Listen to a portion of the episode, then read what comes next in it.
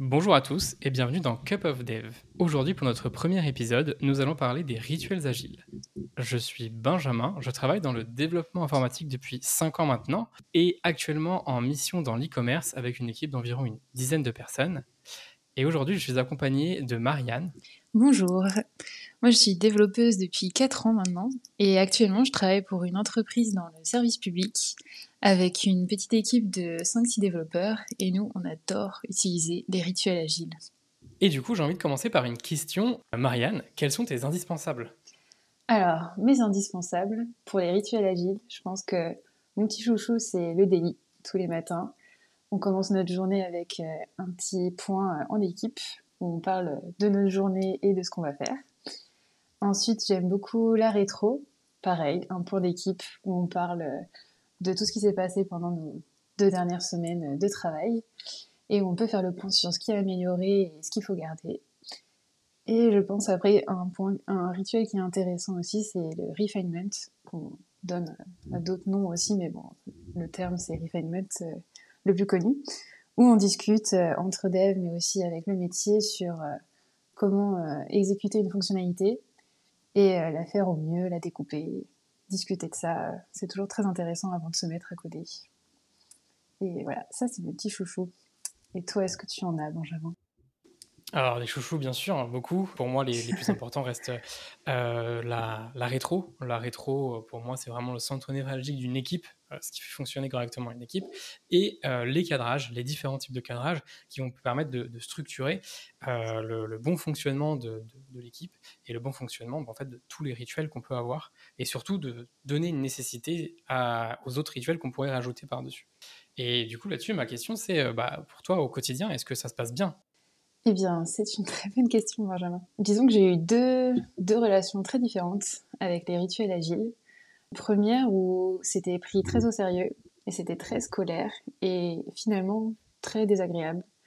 On retrouvait le daily, on retrouvait la rétro, euh, les refinements. On avait aussi un sprint planning qui était très long et qui nous permettait de noter toutes les tâches qu'on allait avoir à faire euh, pendant nos deux prochaines semaines. Et en fait, c'était très désagréable parce que finalement, on subissait plus qu'autre chose ces rituels. On voyait pas trop ce que ça nous apportait et on sentait bien que c'était pesant pour tout le monde. Et donc, première expérience un peu compliquée. Néanmoins, je sentais bien que il y avait une bonne volonté derrière, que c'était important pour structurer euh, notre travail d'équipe, mais que c'était pas ça qui, qui fonctionnait avec euh, ces gens-là avec qui je travaillais. Et c'était dommage, et je suis restée un peu euh, avec un arrière-goût bizarre sur ces rituels. Et ensuite, j'ai pu changer, changer d'équipe, changer d'ambiance complètement. Et là, j'ai redécouvert ce que ça pouvait apporter, euh, des rituels agiles. Découvert des délits où on parlait plus un peu de notre euh, journée euh, tranquillou et de nos, anecdotes plus que exactement ce qu'on avait fait sur tel ticket, telle fonctionnalité. Donc beaucoup plus agréable, des rétros où on donnait la responsabilité de personnes, à des personnes différentes de les gérer, et du coup, bah, forcément, on s'implique un peu plus dans ce qu'on fait pendant une rétro. On lui donne des petits icebreakers sympas, on fait des petits jeux pour, euh, pour donner une bonne ambiance. Et du coup, euh, tout de suite, ça paraît plus agréable et on n'a pas envie de les manquer, du coup, c'est rituel. et du coup, c'est bien plus sympa. Dans tout ça, j'ai noté que tu as parlé des daily et d'un point assez, enfin, je trouve personnellement assez euh, important et assez différenciant dans la réussite de ce genre de points journaliers. tu parlais du côté, du, du, côté je, n'ai pas ce besoin d'expliquer tout ce que j'ai fait euh, nécessairement dans un ticket. Est-ce que tu peux peut-être nous en dire un petit peu plus sur la différence que tu avais euh, justement dans cette euh, relation de la première fois qui était plutôt conflictuelle et quelque part un, échec sur la façon d'appliquer les, les, rituels agiles et plutôt la deuxième fois où tu te sentais plus à l'aise et plus libre? Oui, je pense que en fait la première fois, je l'ai toujours vu comme je devais faire un rapport de mon travail finalement. Euh, c'était avec notre product owner. en fait, tous les développeurs euh, parlaient de chaque ticket sur lequel ils étaient assignés et à quel point ils avaient avancé. Et si on voyait que ça faisait un petit moment qu'il était dessus, on commençait à lui dire bah alors, euh, qu'est-ce qui se passe? Et du coup, c'était presque un peu un petit stress à dire merde, ça fait mince, ça fait un petit moment que je suis dessus. qu'est-ce que je vais pouvoir dire pour me justifier, etc. Alors que c'est aussi un moment où on nous rappelle que si on a des soucis, c'est là qu'il faut poser nos questions. En fait, j'avais plus euh, l'impression que j'allais me faire taper sur les doigts, ce qui est dommage, je pense. Alors que, là où je travaille actuellement, bah, au contraire, ça va être beaucoup plus tranquille. Et je pense que ce qui fait une grosse différence, c'est que contrairement à là où j'étais avant, on est rarement seul sur un ticket. Et en fait, on est déjà tous beaucoup plus au courant de ce qui se passe de base. Et du coup, c'est beaucoup moins compliqué d'aller dire qu'il y a eu un souci parce qu'en fait, on n'était pas seul face au souci. Et que donc, euh, c'est plus justifié si on a bloqué un peu dessus. Mais je pense que ce que j'ai le plus aimé, c'est surtout le côté, euh, bah, on commence pas direct à partager l'écran et à montrer, euh, souvent, bah, là c'était un board avec les tickets, mais on commence d'abord par papoter, demander comment ça va, on met la caméra quand on est en distanciel, donc on se voit, c'est chouette. Et c'est pas, euh, voilà, c'est moins, côté plus humain. Ouais, voilà, exactement. Ouais.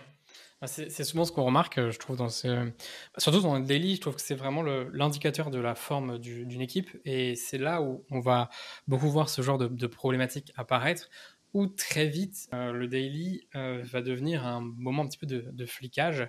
Moi, c'est quelque chose que j'ai aussi vécu plusieurs fois et euh, qu'on a remonté plusieurs fois en rétro, mais, mais très souvent, bah, les, mauvaises habitudes arrivent où on a besoin de se justifier. Tu parlais d'un point intéressant, c'était le fait que les gens, les personnes de ton équipe étaient plus au courant de ce que vous étiez, ce sur quoi vous étiez en train de travailler. Oui.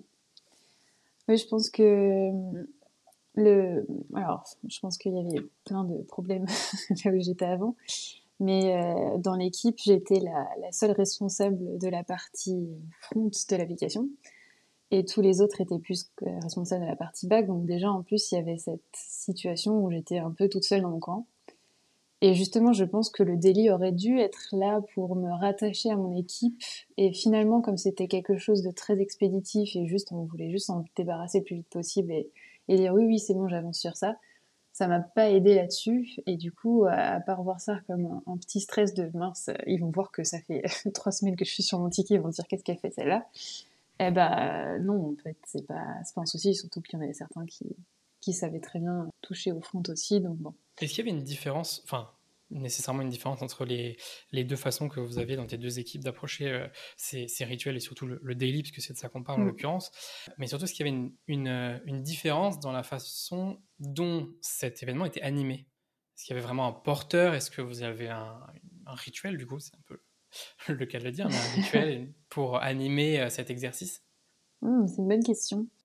C'était un souci ou qui revenait des fois en rétro de euh, laisser pas tout le temps la même personne euh, partager son écran pour montrer euh, le board avec les tickets. Mais c'est vrai que très souvent, c'est notre product owner qui se retrouvait à devoir le partager parce que personne d'autre voulait le faire. Et du coup, bah voilà, le product owner, il lisait les tickets et on disait, bah ouais, j'en suis là, machin. Mais c'est vrai que des fois, on essayait de tourner. Des fois, c'est moi même qui partageais l'écran. Mais j'avais un peu ce sentiment d'être seule face à mon écran partagé et, et, de temps en temps il y avait quelqu'un qui daignait répondre à mes questions. Je pense qu'il y a un peu un comment dire un, enchaînement de comme on voit bien que telle personne n'est pas très engagée, bah t'as pas non plus envie de beaucoup t'engager. Et au final, on a un espèce de commun d'accord de bon bah le délit c'est ça et euh, on essaie juste de faire ça pas si vite euh, avec le moins de douleur possible. Et je pense que comme j'avais jamais eu d'autres expériences de délit auparavant, je me suis juste dit, bon, bah, le délit, c'est ça, en fait. C'est, on parle vite de nos tickets, et puis dès que c'est fini, basta, quoi. Alors que maintenant, je me suis rendu compte que ça pouvait être un, point où on se mm. rassemble en équipe et euh, où on se rapproche, finalement. On discute de tout, et c'est pas juste, euh, bon, bah, j'ai fait ça hier, je ferai ça aujourd'hui, ciao, bye bye. et on échange aussi entre nous. C'est vrai que très souvent, il y a bah, deux, points assez cruciaux dans ces, dans ces problématiques, c'est euh, bah, le côté humain. C'est vrai qu'on oublie très souvent que même si on finit effectivement là pour le travail, on reste avant tout des êtres humains et donc euh, la discussion reste quelque chose bah, d'importante. Euh, mine de rien, ça, brise un petit peu les, barrières, ça rend l'exercice et même le, quotidien plus agréable de pouvoir échanger un petit peu avant de commencer le, daily et très souvent animé par un product owner, ce qui est évidemment pas toujours le cas, mais c'est vrai qu'assez souvent côté dev, c'est perçu comme euh, le product owner qui a besoin de savoir comment est-ce que ça avance, alors qu'originellement le daily n'était pas forcément prévu pour ça, ce qui dénature un petit peu l'exercice. Et du coup, on arrive très rapidement sur une sensation de l'exercice devient vraiment une, corvée, et on a du mal à sortir un peu de ce cercle, ce mm. cercle vicieux. Et euh, je pense avoir remarqué, parce que du coup, on parle beaucoup du daily, mais il y avait d'autres rituels qui étaient aussi mal vécus, enfin, en tout cas par moi par exemple les rétros, où, où vraiment c'était aussi assez lourd, on faisait toujours le même, le même type de rétro, toujours le même format. Et on voyait bien que bon, il marchait pas beaucoup, mais surtout, je pense que c'est le manque d'engagement de personnes cruciales qui faisait que bah, on n'avait pas envie de s'engager non plus. Je pense à Amélie Dev, par exemple, qui était très peu engagée, qui des fois ne venait même pas. Et du coup, il y a un peu cette perte de, en fait, euh, si même mon propre lead dev de mon équipe, il vient pas, euh, enfin, ça veut dire qu'on n'est pas vraiment une équipe, quoi. Qu'est-ce qu'on fait là? Si lui, il prend pas la peine de venir, pourquoi est-ce qu'on fait discuter de, de nos problèmes d'équipe et comment l'améliorer si une des personnes cruciales n'est pas là? Et je pense que ça, ça n'a pas du tout aidé. Enfin, finalement, le manque d'engagement de certaines personnes ont plus encouragé le fait qu'on s'engage encore moins, plutôt qu'au contraire, on se remotive et on se dise, allez, on essaie de faire un truc sympa.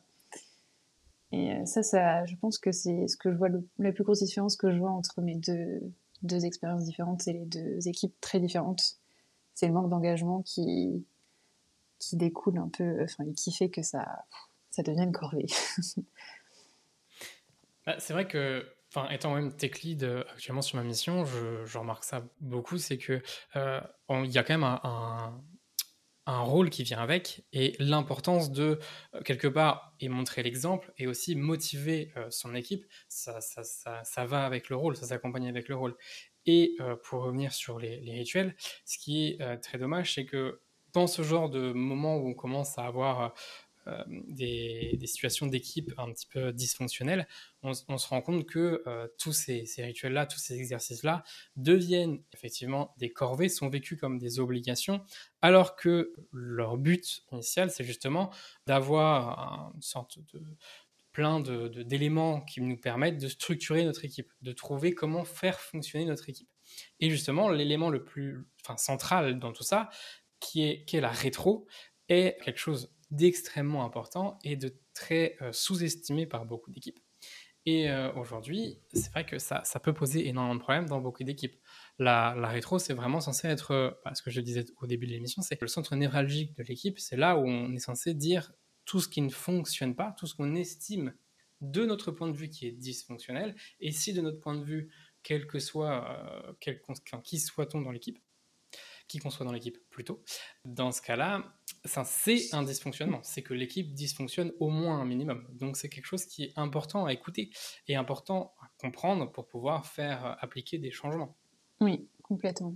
Surtout que euh, je sais qu'il y, y a, beaucoup de règles un peu euh, données par l'agilité sur certains rituels comme la rétro, et il y en a une qui est assez importante, qui est de ne pas parler des absents, enfin, ne pas évoquer un souci ou un problème avec quelqu'un qui n'est pas présent, parce que bah, en fait, ça finit par ça peut être très mal vu, ça n'apporte pas grand-chose. Et du coup, bah, si les personnes les plus importantes ne sont pas présentes, bah, on ne peut jamais parler des, vrais problèmes. quoi. Et mmh. du coup, ça casse l'avantage d'une rétro, parce qu'on peut parler des problèmes, et ça peut se faire de façon très polie et sans aucun, sans aucune, euh, comment dire, euh, toucher, sans être touché personnellement, je sais plus le terme exact, mais voilà, sans toucher au personnel, tout ça. Enfin, on peut avoir des soucis entre collègues et être résolu la rétro est là pour ça, mais mhm. si la personne n'est pas là, bah, ça va juste être. Euh, ça peut, pour le coup, être mal pris parce que bah, on parle de quelqu'un qui n'est pas là, qui ne peut pas se défendre.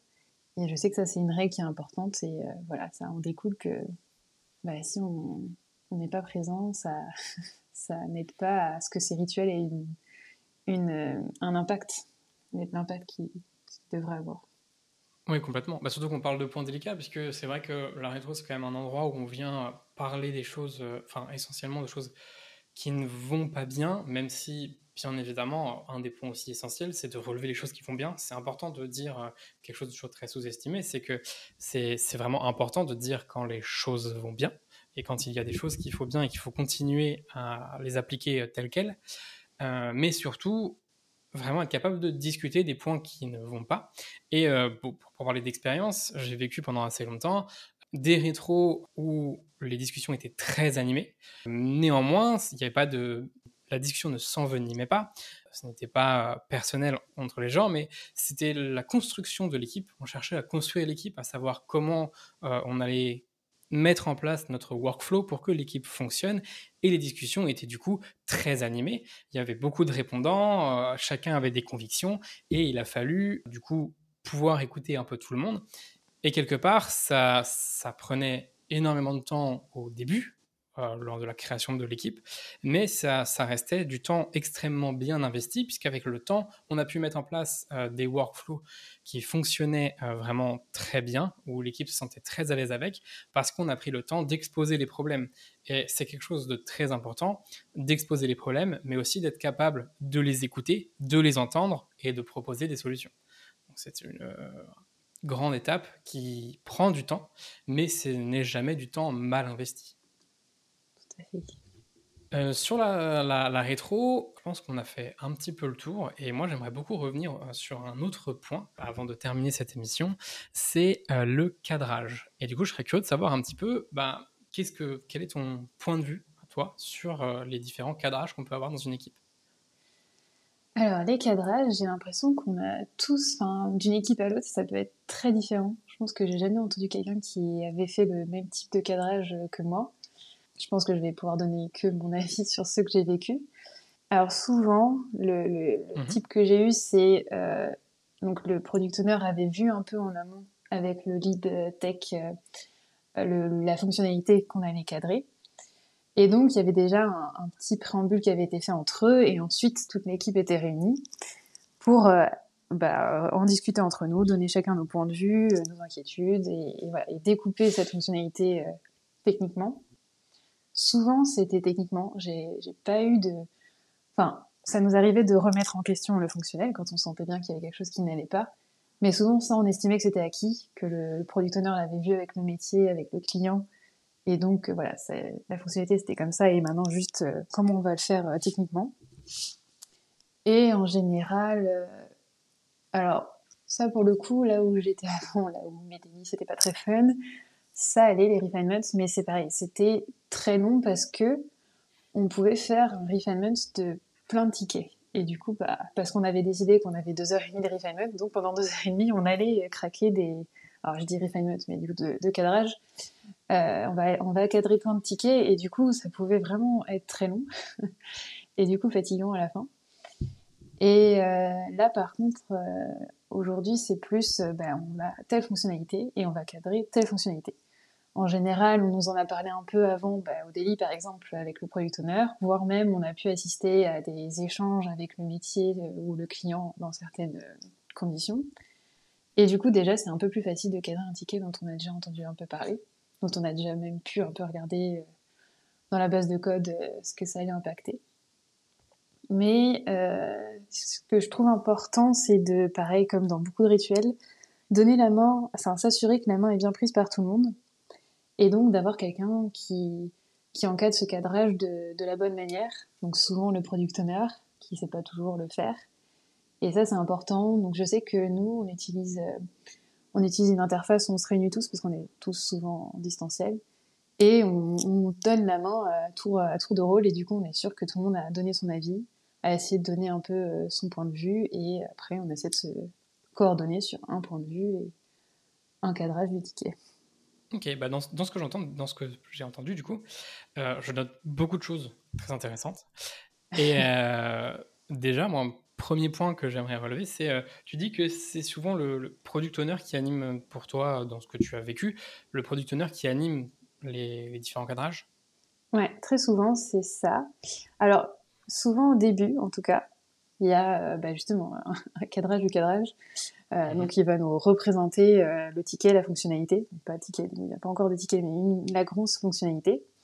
Et des fois, ça peut arriver que ce soit le lead tech qui puisse prendre un peu la main sur euh, comment, quel impact ça peut avoir sur le code. Mais je pense que ça dépend un peu des, des personnalités qu'on va retrouver dans ce cadrage, mais je sais que ça arrive où quelqu'un qui aime bien prendre un peu la main, qui va commencer à prendre le lead aussi en mode bah, moi je vois ça, ça, ça à faire, vous en pensez quoi? Mais je pense que oui, très souvent au début en tout cas, c'est le PO qui va, qui va nous expliquer et qui va nous dire, bah alors, vous en pensez quoi? Mais après, ça arrive que ce soit euh, quelqu'un d'autre qui reprenne la main, mais, euh, c'est plus rare. Donc dans ce que j'entends, c'est que les, dans ton exemple encore une fois, les, tickets arrivent très souvent directement à ton équipe. Et du coup, je me demande, c'est est-ce que tu as déjà entendu parler, est-ce que déjà, est-ce que tu pratiquais le, le Tres Amigos dans, dans, tes équipes? Non, ça ne me dit rien. ok. Moi, c'est vraiment un, Un, des rituels que j'aime beaucoup, euh, que je trouve qui apporte énormément, mais qui est pour certains connu, euh, le Tres Amigos, c'est vraiment la rencontre entre le QA, le PO et le tech lead pour précadrer les sujets et discuter des sujets en ayant le point de vue fonctionnel du PO, le point de vue des différents tests et différents jeux de données que nous pourrions avoir pour les tests par le QA et des contraintes techniques par le tech lead. L'intérêt, c'est de précadrer les sujets et de pouvoir arriver ensuite en refinement, que ce soit un seul refinement ou bien des refinements séparés, fonctionnels puis techniques, d'arriver avec bah, déjà un tech lead, un PO et un QA qui sont totalement au courant des tenants aboutissants de l'ensemble des sujets. Donc aucun des trois ne découvre le sujet à ce moment-là, ce qui est quand même plus facile pour le cadrer avec l'équipe et euh, permet aussi de bah, déjà de mmh. déblayer un petit peu le terrain sur certaines problématiques techniques qui peuvent être évidentes mais que le PO n'aurait pas vu, et du coup de faire déjà quelques allers-retours avec les UX ou les métiers pour euh, bah, déjà restructurer un petit peu la chose. L'intérêt, c'est qu'ensuite, quand on arrive justement au refinement, on fait une présentation. Alors, chaque mois dans mes équipes, on a toujours fait euh, un refinement fonctionnel d'un côté et un refinement technique de l'autre, euh, bien différencier les deux. L'intérêt, ça a été de... Alors, et là, justement, on va arriver sur un point que nous aborderons dans un prochain épisode qui va être la posture de dev. Mais l'intérêt, là, c'était vraiment de se dire que dans un refinement fonctionnel, on va prendre tous les devs, euh, enfin toute l'équipe en fait, et discuter des tickets, mais uniquement en se concentrant uniquement sur le fonctionnel, en ignorant, entre grosses guillemets, la partie technique, puisqu'il y a toujours des contraintes qu'on ne peut pas ignorer, mais globalement, sans parler technique de cadrer le fonctionnel, demander, poser toutes les questions qu'on pourrait avoir sur le fonctionnel euh, au PO. Puis, une fois qu'on estime que fonctionnellement toute l'équipe est OK sur la compréhension des différents tickets, on passe sur un renseignement technique qui nous permet là, notamment de chiffrer les tickets et de reprendre toutes les contraintes techniques que nous pourrions avoir et qui sont liées uniquement aux techniques. Ça fonctionne en général plutôt bien. Mmh. C'est intéressant de voir que tu as carrément tout un, une, tout un point sur juste un refinement fonctionnel avec l'équipe. Je pense que nous, du coup, indirectement, on fait les deux en même temps. Parce que ça nous arrive de questionner le fonctionnel pour être sûr, par exemple, d'avoir bien compris. Et euh, ça nous arrive deux, trois fois où, en fait, euh, la PO se dit Ah, ouais, c'est vrai, je sais pas trop répondre à cette question. Ou au niveau design, c'est vrai que ça va pas. Je vais revoir avec le designer, je vais revoir avec les métiers pour telle ou telle question. Et ça nous arrive de recraquer du coup une deuxième fois euh, euh, le ticket s'il faut, la fonctionnalité s'il faut. Du coup, je me pose une autre question parce mhm. qu'il y a une autre chose qui est souvent euh, reprochée au rituel agile, c'est qu'on en a, on a trop de réunions, ça nous prend trop de temps, de, temps de travail, parce que quand tu dev, c'est quand même super agréable d'avoir une après-midi entière où tu vas pouvoir te concentrer sur ça. Et du coup, je me demande si avec ces refinements que tu as en plus, est-ce que tu te retrouves pas avec trop de réunions, surtout en tant que lead, tu dois en avoir un peu plus? Est-ce que tu trouves pas que ça te ça t'handicape un peu aussi d'une certaine manière? Alors, pour euh, dire bah, oui et non, quelque part, une réponse qui ne veut rien dire, euh, bien sûr comme on aime, mais euh, globalement, à la fois oui, il y a plus de réunions différentes, ça c'est sûr, parce que du coup il y a même tous les cadrages en plus auxquels on peut participer, donc il y a plus de réunions différentes. Mais le gros avantage, c'est que chacune de ces réunions est souvent plus brève et surtout mieux orientée. Il y a beaucoup moins de flottement, beaucoup moins de moments où tout le monde découvre le ticket. En fait, en prenant le bon temps pendant le Tres Amigos, on va déjà déblayer énormément de choses. Et quand on arrivera au refinement fonctionnel et technique avec les équipes, le refinement fonctionnel, on a déjà pas mal déblayé. Donc on arrive, on présente à l'équipe, l'équipe va prendre connaissance du sujet et nous remonter les points que nous n'aurions pas vus en plus. Mais c'est assez rapide les tickets, ça ne prend pas beaucoup de temps, ces refinements-là sont quand même assez courts. Et du coup, on peut libérer directement le, PO avant de passer sur un refinement technique, où là, c'est pareil, comme on a déjà vu les tickets et les problématiques dans notre Amigos puis dans un refinement fonctionnel, et en fait, même l'équipe a déjà bien connaissance du fonctionnel, a eu le temps d'y réfléchir, et on passe très vite sur, sur les sujets. Les sujets, on ne les découvre pas, on passe très peu de temps dessus, on parle technique, et ça nous permet même de nous prendre un peu de temps sur le refinement technique pour parler de tickets qui n'ont pas été présentés par un PO, puisque ça peut être des problématiques purement techniques qu'on viendrait ajouter en plus. Donc tout l'intérêt, il est là, c'est que oui, il y a dans l'agenda beaucoup plus de points, mais en termes de durée, on ne prendra jamais plus, euh, parfois autant, voire de temps en temps moins de temps, en tout cas pour les devs, Donc, euh, c'est, en fait, c'est vraiment une problématique que j'ai réfléchi parce que je sais que, bah, comme tu l'as souligné, dans les équipes que j'ai eues, les devs ont toujours dit on a trop de réunions et ça nous prend beaucoup de temps et on n'aime pas avoir des réunions. Et pour moi, le Tres Amigos, c'est l'investissement du tech lead pour son équipe, pour à la fois faire gagner du temps bah, au PO, au QA, euh, en déjà préparant les, sujets, et surtout quand mm. on arrive devant l'équipe, quand on leur dit on va faire un refinement, c'est prêt.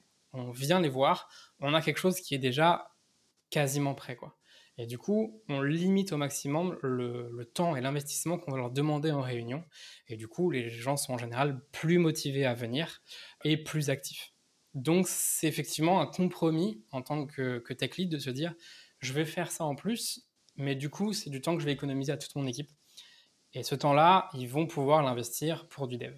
Oui, je vois. Effectivement, le, le Amigo, c'est très intéressant et je pense que c'est ce qui est fait aussi euh, dans mon équipe, c'est juste qu'on le voit moins. Euh, c'est pas forcément mis en avant. Mais du coup, souvent, c'est déjà. En général, ça se, le, ça se voit pas forcément, mais ça se ressent dans la façon dont les tech leads et les PO ont de, de facilité de prise en main des sujets. C'est-à-dire que quand ils arrivent au refinement et qu'ils sont déjà au courant de tout, tout préparé, c'est que forcément, ils ont déjà discuté avant. Et ça se voit qu'effectivement, là, il y a de l'investissement de la part des équipes pour euh, que ça se passe bien. Et ça fait en général, ça induit des équipes qui tournent bien. Pour, euh, pour conclure en dernier point, euh, on parlait des refinements fonctionnels. Moi, c'est un, des points que j'affectionne aussi beaucoup parce que ça permet à l'équipe de, de, vraiment prendre en main le fonctionnel, parce que quelque part, oui, on fait du dev, oui, on aime le code, mais on ne livre pas du code, on livre un produit, et sans produit, ça sert pas à grand chose de développer, à part pour faire de la veille, mais ça c'est un autre débat. ça nous amène sur un point qui est euh, quelle est la posture du développeur, qu'est-ce qu'on va attendre d'un développeur, qu'est-ce que le développeur peut apporter en plus dans ces discussions fonctionnelles? Oui, complètement. C'est une partie que je trouve euh, passionnante, qui est une chance dans notre métier, c'est de pouvoir toucher à tellement de, de métiers et de fonctionnels différents. Moi, j'ai déjà eu la chance de faire euh, de faire dans l'immobilier, de faire dans du média, là de faire dans l'éducation. Et c'est vraiment frustrant quand on nous prive d'être impliqué dans le fonctionnel en tant que développeur. Moi j'ai déjà entendu euh, des termes comme euh, dernier maillon de la chaîne. Tu me disais que tu avais déjà entendu ça, donc tant mieux pour toi. Mais oui, c'est une très bonne question qu'on pourra avoir sur euh, qu'est-ce qu'on attend et quelle est la posture d'un développeur. Exactement. Et c'est déjà la fin de notre épisode. Euh, vous pourrez nous retrouver sur notre prochain épisode au sujet de la posture du développeur. Merci de nous avoir écoutés.